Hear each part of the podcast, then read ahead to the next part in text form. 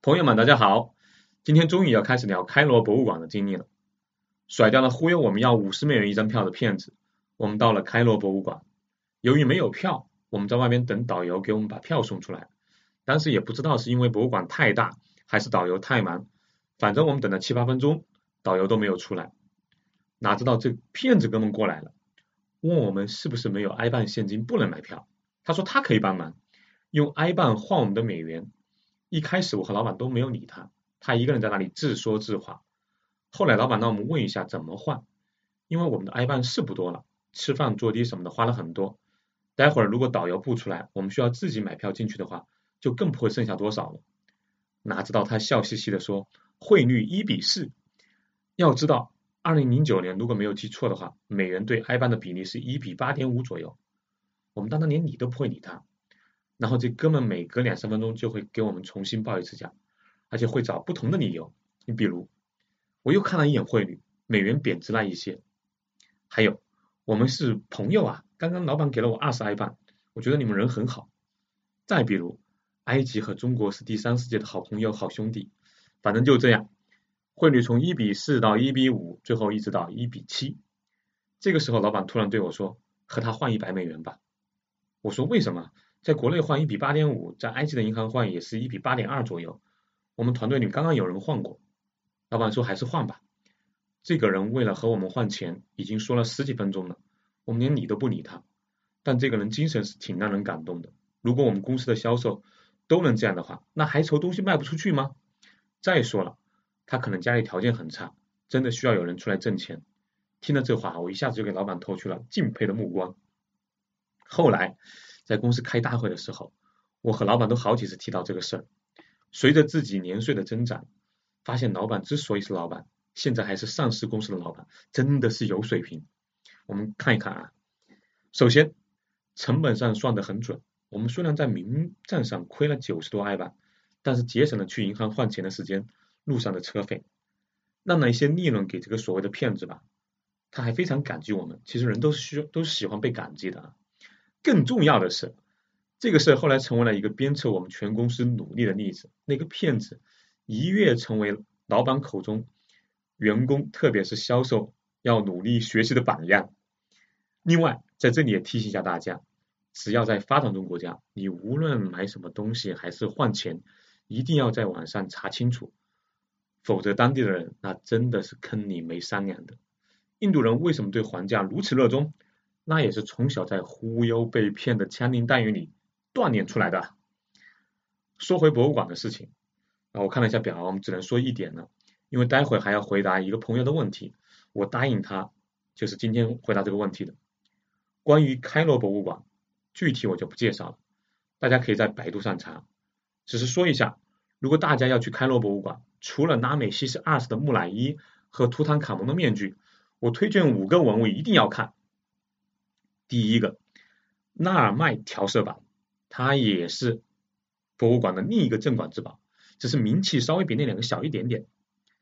它是世界上最古老的历史文献。图坦卡蒙的黄金面具偶尔还可以借到国外去参展，但这块调色板从来没有被外借过。它记录了古埃及国王纳尔迈统一上下埃及的情景。这里要说一下，导游跟我们介绍的时候说。大约五千两百年前，上下埃及就统一了。然后，另外的那个金字塔呀，胡夫金字塔是公元前两千五百八十年开始修建的，距今已经有四千六百年了。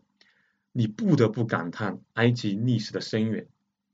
说到这里，我在博物馆里面听到一个埃及导游和美国团的一个女生在那里争论，到底是埃及还是美索不达米亚，也就是苏美尔人是人类的第一个文明。旁边还围了一群人，那显然是大家都有各自的支持者嘛。关于文明的历史这一集我们就不展开说了，专门找几集好好聊聊。只是说一点啊，我们团里有一个老板听到他们在争论，这个老板要介绍一下，好像姓赵，我们就叫他赵老板吧。平时很喜欢没事就飙两句英语，明明他的翻译或者说他的海外销售英语很好，他就不让他翻译，买东西经常自己在那砍，砍半天价。赵老板看到有人在那里讨论的很热闹啊，听了半天又没有听懂，然后让翻译告诉他在说什么。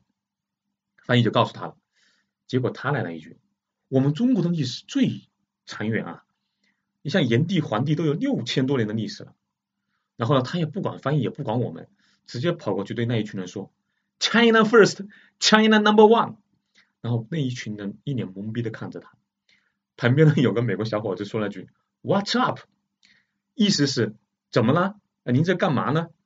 结果赵老板听到了 “What's up”，就抬眼看博物馆的天花板。我个人估计啊，他可能认为 “What” 是什么，“up” 是上面，所以就一直看天花板。我在旁边笑的不行啊。后来这个老板还让翻译告诉那些人，中国是历史最悠久的国家，最大的证据就是我们的毛退完了。说完了，他还把胳膊上、小腿，就小腿上的那个那个露出来给大家看，说你你你们也露露，你们也露露，无论是埃及人还是伊拉克人，你们都还有毛吧？怎么可能比我们的历史悠久？把那个翻译搞得那叫一个尴尬，在这里胡乱解释了一下，解释完了，赵老板自己又对那群人喊了两句口号：“China first, China number one。”哎，我觉得世界古代史真的需要大家好好学习一下，否则很容易出国闹笑话的。第二个要看的啊，不行啊，时间不太够了，因为我今天要就回答一个问题。那开罗博物馆的事情，咱们明天再聊啊，咱们就这么随性。这个问题是我在三十九集里面提到的一个观点。一般来说，寒冷的地方更富裕，或者说温度低的地方比炎热的地方经济要发达一些。那有个朋友就问说，东北的气温比中国的华东和华南要低，为什么经济却远远不如这两个地方？首先我得说一下，我们公司的大老板就是东北人，然后我也有几个东北朋友。东北人普遍比较大气，能谈会说，比较重感情，所以下面的就是关于这东北的这个问题啊，纯粹是理性的交流和探讨，可能会有点得罪人，请大家多多包涵啊，特别是东北的朋友。在我看来，东北的衰落有三个原因，而且越往后面越是根本的原因。第一，东北得的是苏联病，说的直白就是计划经济和官僚主义思想严重。关于东北衰落的原因，好多专家都给出过类似的意见。政府这一块也给东北的问题把过脉、定过性。你比如说市场化程度不高，民营企业发展不充分，新兴产业发展偏慢，思想观念不够解放等等吧。东北的官僚主义风气很盛。网络上曾经有一个段子啊，说一群东北的同学聚会，有个人提到了一个同学，就是企业办得很不错，是。本地的纳税大户，那个人的能力如何如何如何了得？其中的一位处级公务员听了就很不高兴，喝了点酒之后对聚会的同学说：“你们信不信？什么成功企业家，我一个电话就能让他过来买单。”结果那个同学就真的屁颠屁颠的过来把单买了。后来这些同学回去都教育自己的孩子，做什么都不如做公务员，当官最好。我查了一下数据。二零一八年，中国民营企业五百强的名单中，浙江、江苏、山东分别是九十三家、八十六家、七十三家，而东北三省加起来只有九家。没有好的企业，一个地区的经济能好吗？二，缺乏传统的文化和先进的思想观念。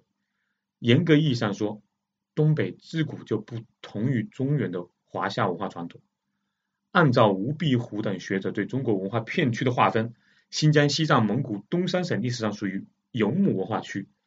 虽然汉唐等强大的王朝管辖的地区也曾经到达过东北，但是你必须承认的是，在几千年漫长的时光中，东北，尤其是黑龙江和吉林，都不在华夏文化核心的辐射区。文化和经济是相生相伴的，而且会对经济产生非常大的影响。